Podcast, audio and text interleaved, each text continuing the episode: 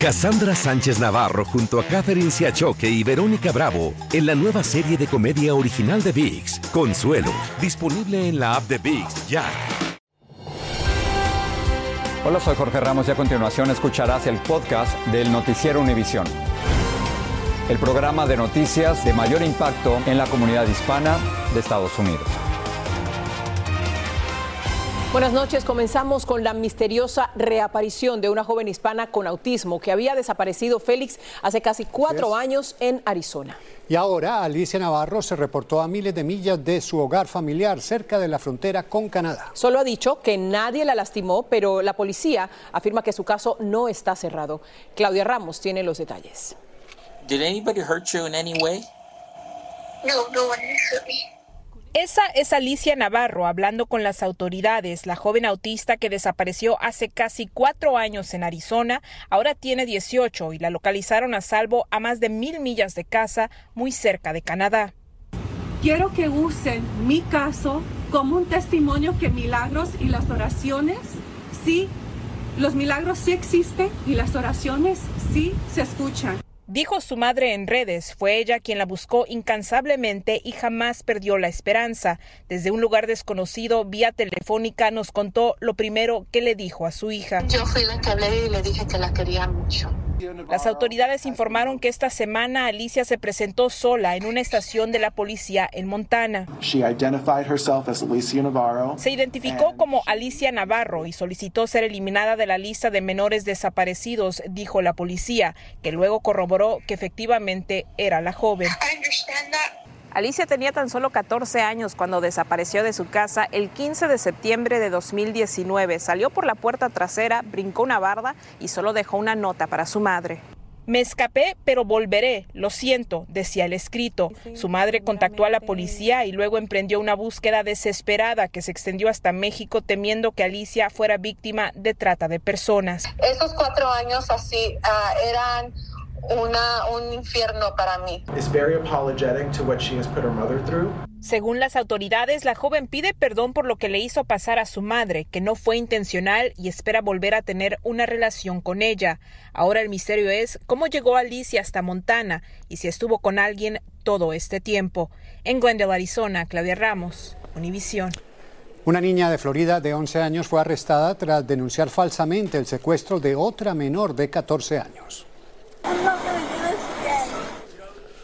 La pequeña le dijo a la policía que su amiga había sido llevada por un hombre armado en una camioneta blanca. Sin embargo, estaba en la casa con su familia. Ella dijo que se trataba de una broma luego de ver un desafío en YouTube, por lo que fue acusada, entre otros delitos, de mentir en un informe policial. El Departamento de Trabajo dijo haber encontrado un aumento en el número de niños migrantes que han sido explotados laboralmente en el país. El gobierno dice estar investigando unos 700 casos, pero afirma que más de 4.400 menores estaban trabajando ilegalmente desde el comienzo del año fiscal. Eso significa un aumento del 44% con respecto al mismo periodo del año fiscal anterior. Y siguiendo con estas dolorosas cifras, está aumentando también el número de familias migrantes con hijos menores que están cruzando la frontera de México, según nuevos estimados de la patrulla fronteriza. Y eso preocupa, claro, a las autoridades federales que habían logrado reducir notablemente los cruces irregulares. Marlene Guzmán nos dice qué está causando este rebrote migratorio. Está aumentando drásticamente el número de familias migrantes con niños que se arriesgan a pasar por el Río Grande con un solo objetivo en mente. Llegar a Estados Unidos y pues allá hacer nuestras vidas. En la frontera sur del país, los cruces de familias casi se triplican a comparación de los migrantes adultos solos que aunque siguen, últimamente han disminuido. Esta familia de Honduras que recién llegó a Piedras Negras dice que en el trayecto vieron a más padres con sus hijos. Sí, de hecho venían bastantes familias así con niños aún más tiernitos. Marcando una nueva tendencia que ha puesto al gobierno federal en alerta ante la posibilidad de que se dispare la inmigración irregular nuevamente hasta las cifras previas a la expiración del título 42. Personas que dicen, no, si tú vas con niños pasa más rápido y todo eso, sí creo que es una mala información que y es que Aduanas y Protección Fronteriza reporta que los primeros días de esta semana, en promedio, han estado cruzando 2.230 migrantes por día, en comparación con los 790 que registraban a principios de junio. La mayoría provenientes de Centroamérica y México. Hablamos con esta familia venezolana antes de que cruzaran el río Bravo y pareciera ser la desinformación lo que motiva a estas familias. Pues nos han dicho que con familia nos están recibiendo, nos están dando un apoyo, pero tendríamos que pasar a ver qué, qué tan cierto es al menos por esta frontera entre Piedras Negras e Eagle. Este es un escenario bastante recurrente en el que las familias siguen cruzando todo el día y a todas horas a pesar de los obstáculos que se van a encontrar en territorio estadounidense. El martes vimos cómo soldados de la Guardia Nacional le aventaron botellas de agua a un grupo de migrantes con niños. El miércoles vimos cómo agentes estatales y militares colocaron dos camillas de rescate encima del alambre de púas para que brincaran de manera segura tres adultos, uno con un menor en los hombros. Yo pienso que el llamado que hay que hacerle a las autoridades es humanizarse, es humanizarse, es solidarizarse. Piedras Negras, México, Marlene Guzmán, Univisión. El fiscal especial Jack Smith añadió nuevos cargos a Donald Trump y a un tercer acusado en el caso de los documentos clasificados que mantenía en Mar-a-Lago. Se trata del asistente de Trump, Carlos de Oliveira, a quien Smith acusó de conspiración para obstruir la justicia, alterar, destruir, mutilar o esconder un objeto o un documento y hacer declaraciones falsas. La campaña de Trump reaccionó duramente diciendo que y cito, esto no es más que el continuo intento desesperado y fallido por parte de la familia criminal Biden y el Departamento de Justicia de hostigar al presidente Trump y a quienes lo rodean. Y por su parte, el presidente Biden no perdonará a su hijo Hunter Biden si lo declaran culpable de cargos de evasión de impuestos y uso ilegal de un arma de fuego. Así lo declaró hoy la secretaria de prensa de la Casa Blanca en una respuesta a una pregunta de un periodista. Sin embargo, no dio más detalles. El presidente Biden también se expresó sobre otro tema. Dijo hoy que el calor extremo es el fenómeno climático que más muertes está causando y lo responsabiliza por 600 muertes en Estados Unidos cada año. Como respuesta, anunció nuevas protecciones para los trabajadores vulnerables. Sus comentarios coincidieron con una ola de calor que este jueves afecta a decenas de millones de personas, como nos dice Blanca Rosa Vilches. La mitad de la población norteamericana está lidiando con temperaturas que sobrepasan los 100 grados Fahrenheit.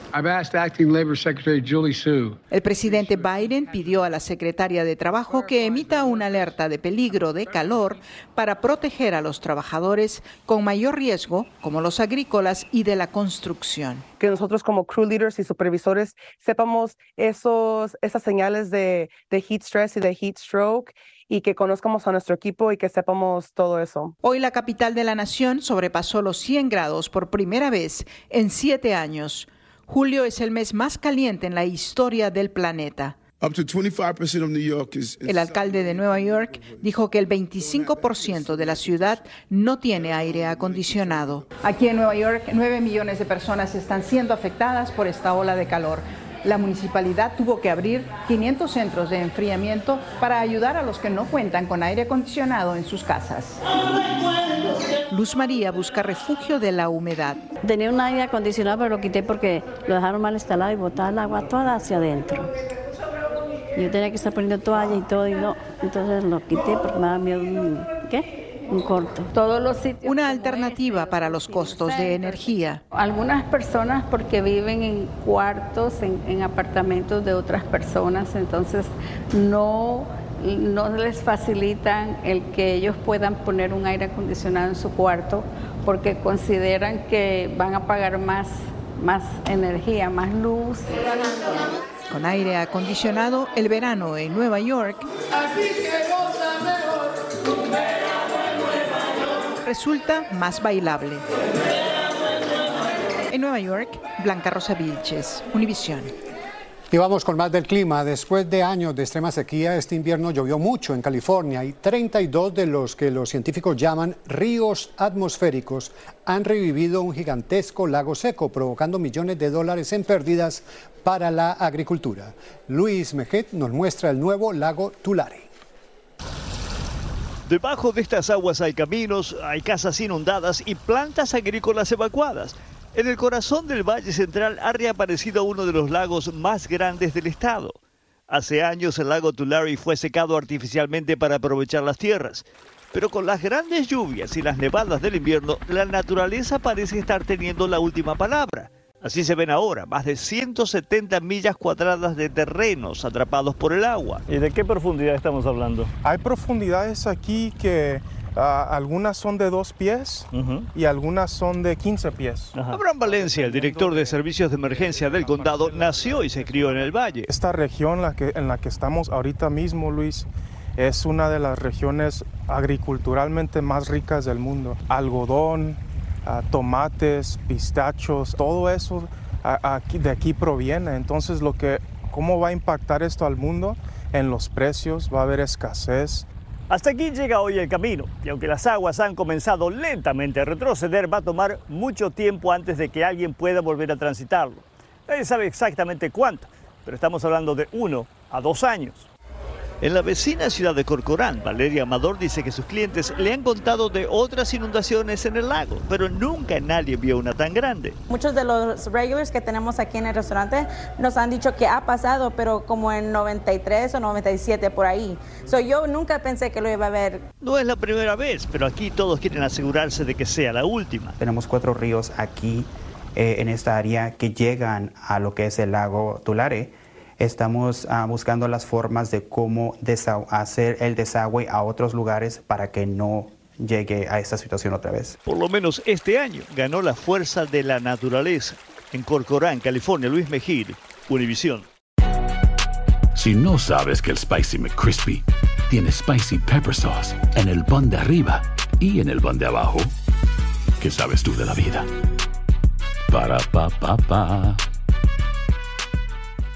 Cassandra Sánchez Navarro junto a Catherine Siachoque y Verónica Bravo en la nueva serie de comedia original de VIX, Consuelo, disponible en la app de VIX ya.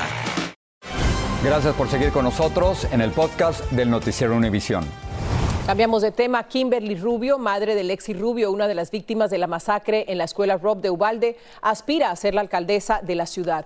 Rubio, quien se convirtió en una activista contra las armas, buscará la posición que dejó vacante Don McLaughlin, quien había sido alcalde de Ubalde desde el 2014. La economía de Estados Unidos creció 2.4% durante el último trimestre, más del doble de lo que habían pronosticado algunos economistas. El Departamento de Comercio dice que las inversiones en negocios impulsaron este crecimiento.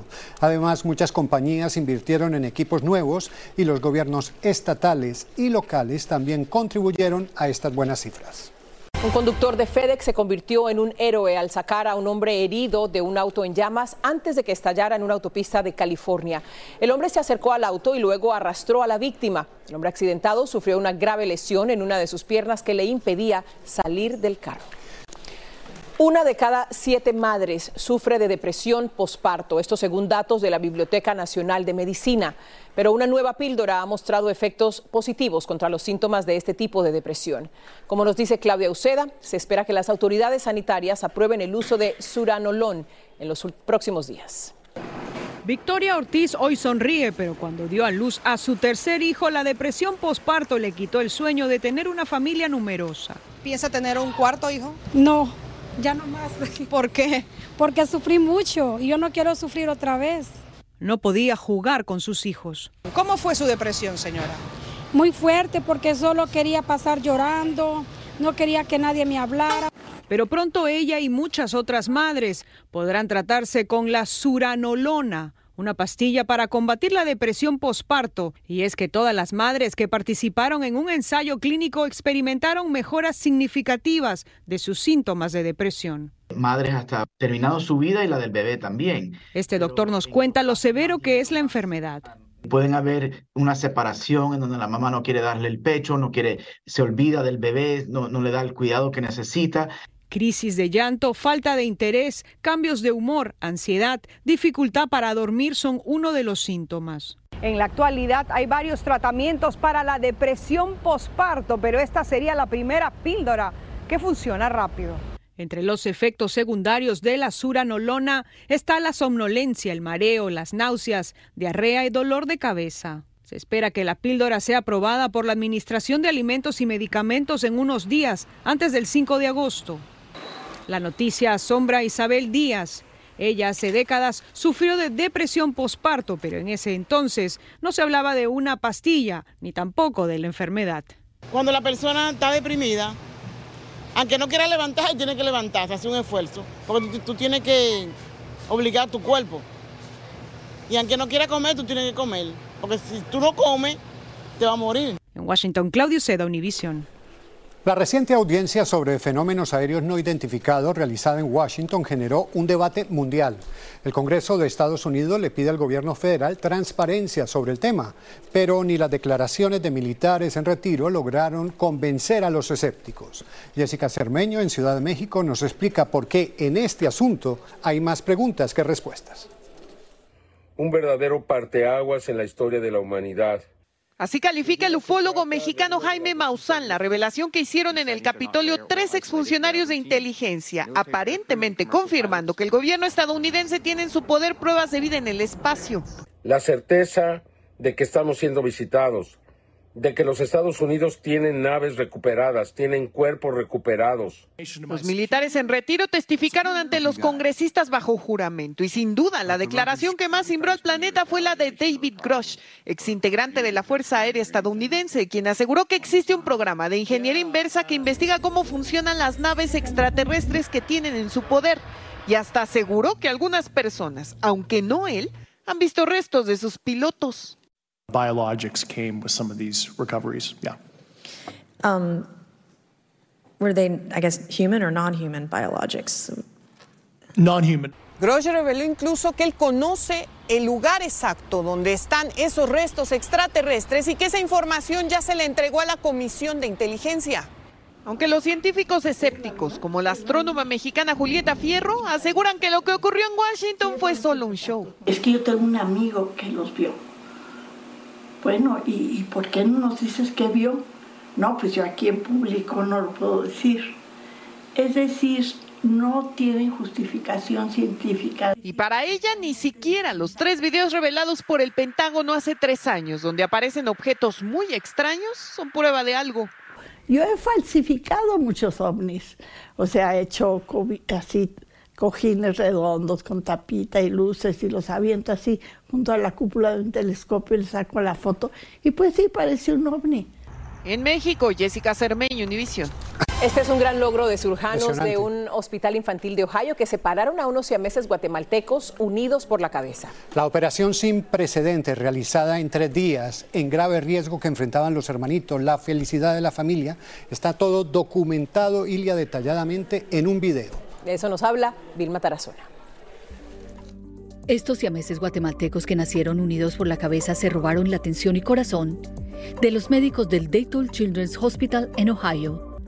Tras dos años de estudiar su caso, un grupo de cirujanos decidió traerlos a Ohio para tratar de separarlos. Su madre no se despegó de ellos. Luisa empezó a transitar con sus hijos por un camino desconocido. A pesar de las complicadas circunstancias de su salud, la felicidad de Pedro y Augusto conmovió a los médicos. Llegó el día de la primera cirugía. Alistaron a los gemelitos, los llevaron a la sala de operación. Esa primera cirugía determinaría si la separación sería posible o no. Repentinamente, hubo caos en el quirófano por una emergencia que amenazaba la vida de los gemelos. Perdieron una tercera parte del volumen de sangre en minuto y medio. Hicieron grandes esfuerzos para detenerles la hemorragia. La segunda cirugía duró varias horas. Días después, realizaron la tercera, en la que harían la separación y se sabría si Augusto y Pedro podrían sobrevivir. Ya no había más tiempo. Había mucho nerviosismo. No sabía si lo lograrían.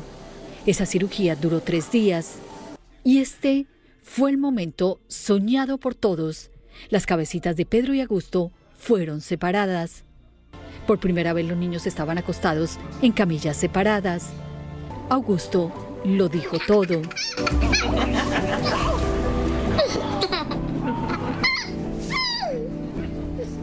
Bueno, y la madre tuvo que dejar a sus pequeños hijos al cuidado del hospital por unos meses para que le realizaran terapias y se fortalecieran. Los médicos volaron con ellos ya de regreso a Guatemala y están al lado de su mamá. Aún deberán someterse a otras cirugías. Regreso con ustedes. Impresionante. Augusto y Pedro son un par de luchadores y van a salir muy bien de las próximas cirugías. Y terminamos con un agradecimiento especial a todos ustedes por confiar en Noticias Univisión. Somos la cadena en español con más nominaciones a los premios Emmy, destacándonos en categorías como Mejor Programa de Noticias, Mejor Cobertura de Noticias de Última Hora y cuatro nominaciones a Mejor Periodista en Español. Gracias por su voto de confianza. Solo quería decir eso. Gracias, muchas gracias. Nos vemos mañana. Buenas noches. Trabajamos para ustedes.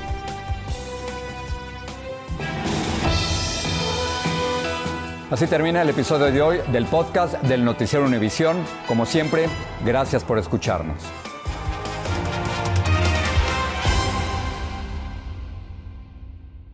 Cassandra Sánchez Navarro junto a Catherine Siachoque y Verónica Bravo en la nueva serie de comedia original de VIX, Consuelo, disponible en la app de VIX ya.